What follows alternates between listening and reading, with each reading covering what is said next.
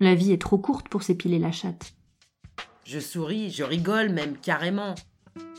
Destination Prune-sur-Mer. C'est le quartier des amoureux. Avec lui, je me racontais des histoires de plaisir. Revêtue de soie, mystérieuse et précieuse.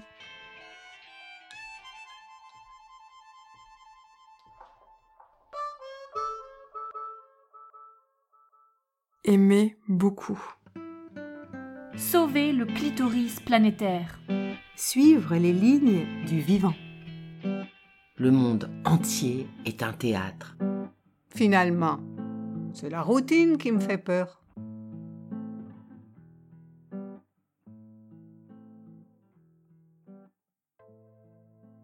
« 99 ambitieuses. Une exploration littéraire et féministe de l'ambition des femmes. Épisode 2 Trajectoire Maintenir les possibles.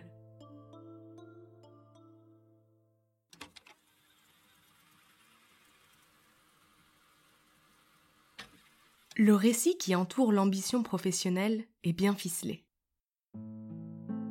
Il est profondément ancré dans notre système capitaliste et il contribue à le renforcer.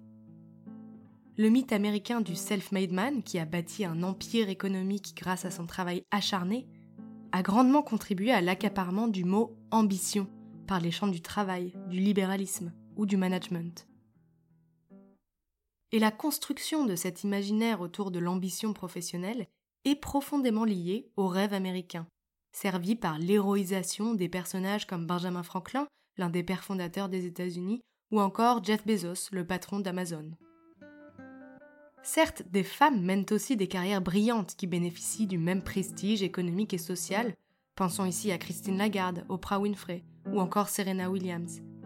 Ce sont des personnalités extrêmement connues et considérées comme puissantes et dominantes dans leur domaine d'expertise respectifs, la politique, les médias ou le sport. Mais à la différence des hommes, dont on attend qu'ils atteignent un objectif unique, les femmes répondent à une double injonction. Elles doivent mener de front leur carrière professionnelle et leurs responsabilités familiales. Leur rôle de génitrice et d'éducatrice leur est constamment rappelé. Or, la double vie des femmes les pénalise quasiment systématiquement. Aujourd'hui, elles consacrent en moyenne 3h30 aux tâches domestiques quotidiennement, contre 2 heures pour les hommes. Un écart qui ne se réduit que marginalement au fil des années. Au rythme actuel, il faudrait des décennies pour arriver à l'équilibre en termes de partage des tâches domestiques au sein du couple hétérosexuel. Cette inégalité criante multiplie les obligations des femmes et représente donc un frein à leur ambition professionnelle.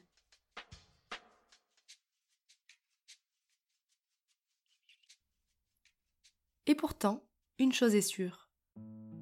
Chacune d'entre nous partage le désir profond de vivre sa vie dans toutes ses dimensions personnelles et professionnelles, avec les choix, les contradictions, les bifurcations et les erreurs que cela implique. Alors comment renverser les perspectives de cette société ultra compétitive où les injonctions à réussir sur tous les plans sont omniprésentes? Comment faire de l'articulation des vies familiales et professionnelles non pas une conciliation subie par les femmes, mais une aspiration positive il ne s'agit pas, en effet, de relever le défi de la double journée avec brio, d'en faire une démonstration de la supériorité des femmes, ou d'entériner l'inégale répartition des tâches entre hommes et femmes. Bien au contraire, écrire sur ces sujets, c'est accepter son dépassement face aux situations du quotidien. C'est laisser tomber les masques pour avouer que c'est fatigant, qu'on n'y arrive pas toujours, qu'on doute, qu'on en a marre. C'est exprimer notre humanité dans cette vulnérabilité mise au grand jour.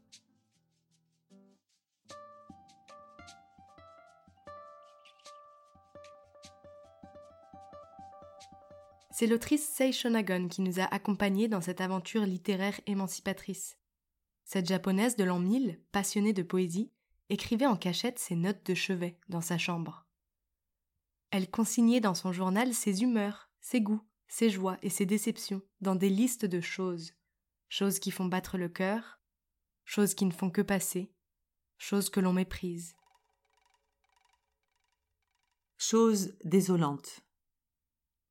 Un chien qui aboie pendant le jour, une nasse à poisson au printemps, un vêtement de couleur de prunier rouge au troisième ou au quatrième mois, une chambre d'accouchement où le bébé est mort, un brasier sans feu, un conducteur qui déteste son bœuf, un savant docteur à qui naissent continuellement des filles.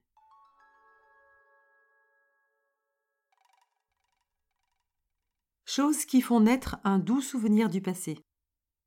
Les roses trémières desséchées, les objets qui servirent à la fête des poupées. Un jour de pluie où l'on s'ennuie, on retrouve les lettres d'un homme jadis aimé. Une nuit où la lune est claire.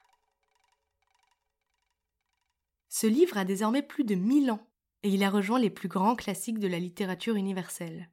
Aujourd'hui encore, les mots de Seishonagon nous apprennent à capter le présent avec précision. Les signes de notre monde, les espoirs et les petites joies, les désillusions et les interrogations. De sorte qu'on peut faire de ces notes de chevet un usage discrètement subversif pour décrire le quotidien des femmes d'aujourd'hui confrontées aux doubles journées, à la culpabilité, à ce travail domestique et familial socialement dévalorisé qui mine leurs désirs et leurs ambitions. C'est l'exercice auquel nous nous sommes adonnés dans les textes que vous êtes sur le point d'entendre.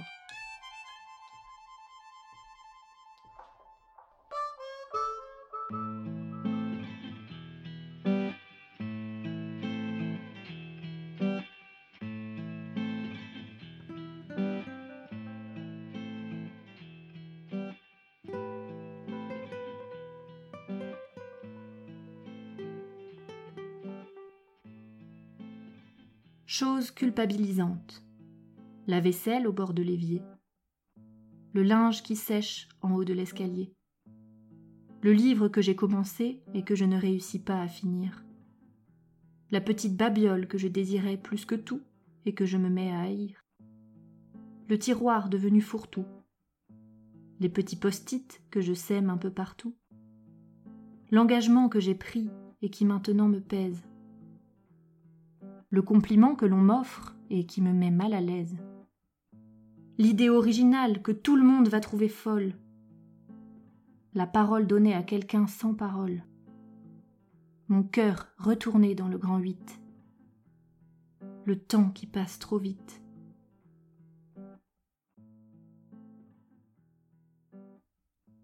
Chose irritante. Quand l'infirmière a tenté de nous faire avaler la pilule, en expliquant que c'était mon père qui s'était planté dans sa prise de bisoprocol, médicament vital pour ses pulsations cardiaques, alors qu'il y avait eu une erreur de sa part dans son semainier médicamenteux.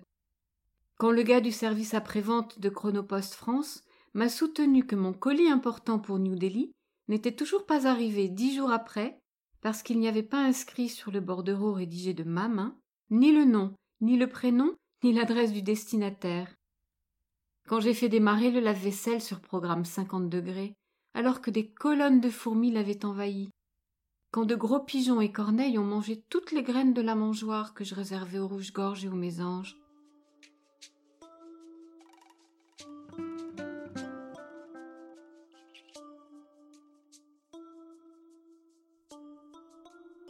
Chose énervante. Avoir 250 zooms de 10 minutes pour valider ou invalider des projets d'étudiantes et d'étudiants. Prendre une pause sur la terrasse avec une reine qui s'enfuit et son essaim qui lui court après. Entendre les propos d'hommes sur le parallèle entre l'abeille et la femme. Comprendre qu'ils comparent leur pénis à la photo d'un micro. Les entendre glousser quand ils doivent prononcer le terme maîtresse de conférence. Avoir une inflammation de l'oreille gauche et à la fin de la journée, être seul à prendre des décisions.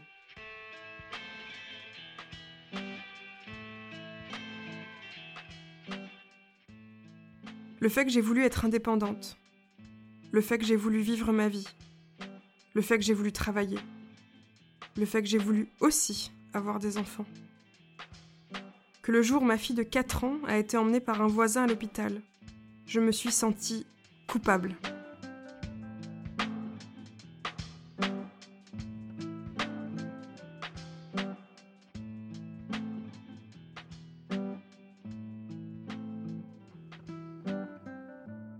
Ces quelques récits témoignent d'une expérience partagée par l'ensemble des autrices de notre groupe de travail. Le manque de temps, la difficile conciliation des tâches professionnelles et domestiques, notamment pour celles qui ont des enfants ou des parents à charge, le sentiment latent de culpabilité face à l'interminable liste d'activités et d'obligations. Cette question, les intellectuels féministes s'en sont emparés depuis longtemps pour comprendre pourquoi le travail du soin domestique et familial est encore majoritairement assigné aux femmes, et que faire de cette injustice? C'est l'anthropologue Margaret Mead qui fut la première à développer le concept de rôle sexué en 1935, en mettant en lumière la division sexuelle des tâches en Océanie. Elle montrait que la différenciation des rôles selon le sexe résultait de conventions culturelles complexes et non pas d'une simple différence de constitution physique. Cette théorie sera reprise par les philosophes de la seconde vague féministe, comme Christine Delphi, qui en donnent une interprétation marxiste et matérialiste. Leurs travaux montrent que la société accorde plus de valeur au travail accompli par les hommes qu'à celui réalisé par les femmes.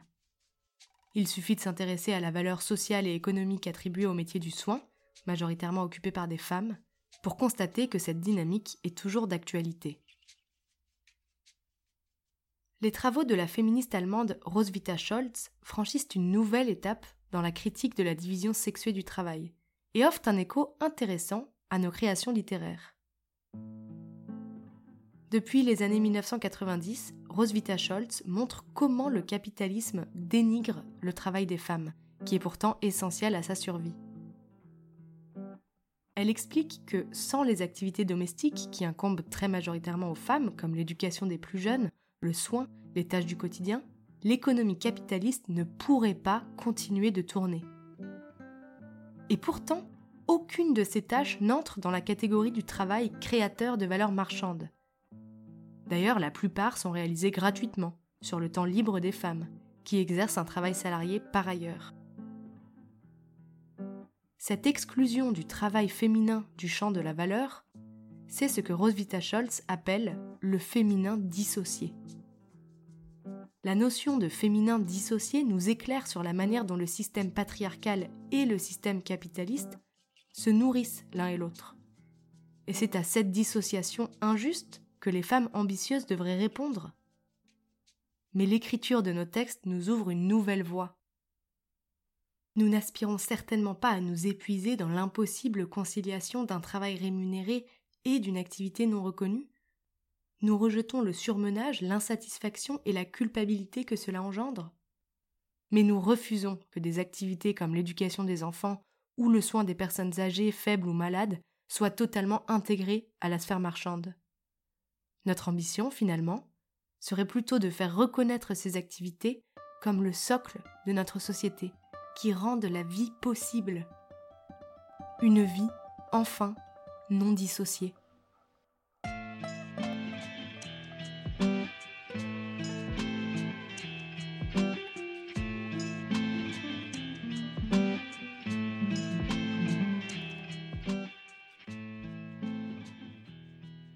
Les quelques extraits de textes qui vont suivre interrogent la notion de belle carrière.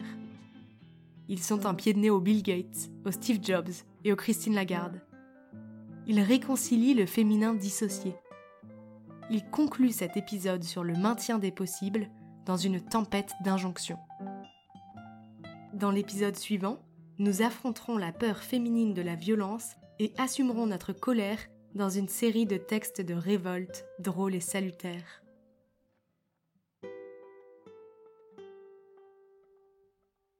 J'ai beaucoup vécu. J'ai pas été déçu. J'étais un petit fil à Reims. J'ai été Eramus à Karlsruhe. J'ai été maman poule à Lille. J'ai été enfant grands yeux dans le Tokyo des 80. Amoureuse et pleurer et pleurer. Voleuse de quoi à l'étalage, maman fatiguée, feignasse en puissance, lectrice acharnée, zoomeuse professionnelle à un moment, je crois, tout ça fera sens. J'ai été responsable de clapier à Châtellerault-Bauge, casse-couille de renom à Annecy, chanteuse de rock à Paris, baragouineuse de Castillan, maîtresse caprine des roches, faune et flore de la Sierra Nevada. J'ai été écrivain public, installé dans une échoppe avec pignon sur rue. J'ai été mannequin à Paris brièvement. J'ai été bourlingueuse, sac à dos, seule sur différents continents. J'ai créé une librairie de qualité. Ce métier passion a été la grande réussite de ma vie. J'ai eu la chance de faire un dernier enfant à 43 ans. Je suis une femme qui s'accomplit dans la vie simple, moi qui avais érigé la valeur travail au-dessous de tout, et assume face à moi-même et au regard des autres le statut de ce que l'on appelle femme au foyer. J'ai été mafieuse à Viltaneuse, ouvreuse de cinéma porno à Lombay, sulfateuse de maïs en Monsanti, sexeuse de poussins à Saint-André de l'Épouvante, rappeuse de carottes à Rissorangis, gogo danseuse en Falusie, professeure de yoga canin à Ouafzadat, nettoyeuse de scènes de crime à l'Élysée, tourneuse de table à Guernesey. J'ai eu mille et une vies et ce n'est pas fini. Finalement, c'est la routine qui me fait peur. «